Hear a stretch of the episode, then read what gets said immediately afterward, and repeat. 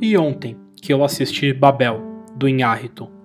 Eu gosto do Inhárrito, sabia? Eu gosto mesmo.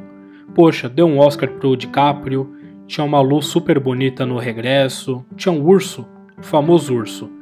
E eu lembro bem o dia que eu aluguei Beautiful na locadora, 2010 eu acho. É, desculpa, eu não sei porque eu tô falando de outros filmes do Inhárrito que não do título. Desculpa mesmo. Mas então, Babel, né?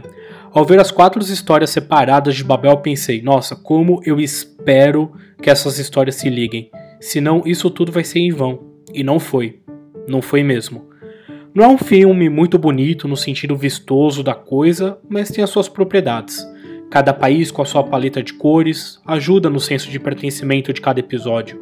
Se eu vejo um vermelho, eu sei que eu tô no México. Se eu vejo um azul triste, eu sei que eu tô no Japão. Claro que a menina japonesa maluca pelada ajuda.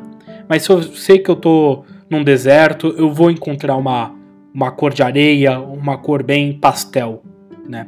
É óbvio que eu gostei mais de umas histórias que de outras, os impactos que chegaram até a mim foram diferentes, mas juntá-las é algo que eu estava realmente esperando e eu fui recompensado. Eu nem sabia que isso era uma prática do diretor, que ele tinha feito isso em dois filmes anteriores. Acho que é isso, né? Nos dois anteriores. Eu não sei disso, eu não sabia. E que bom que eu não sabia. Não foi de cair o queixo. Se parar para analisar, é bem óbvio, na verdade. Mas eu não fiquei decepcionado, eu fiquei feliz. Bom, fui recompensado.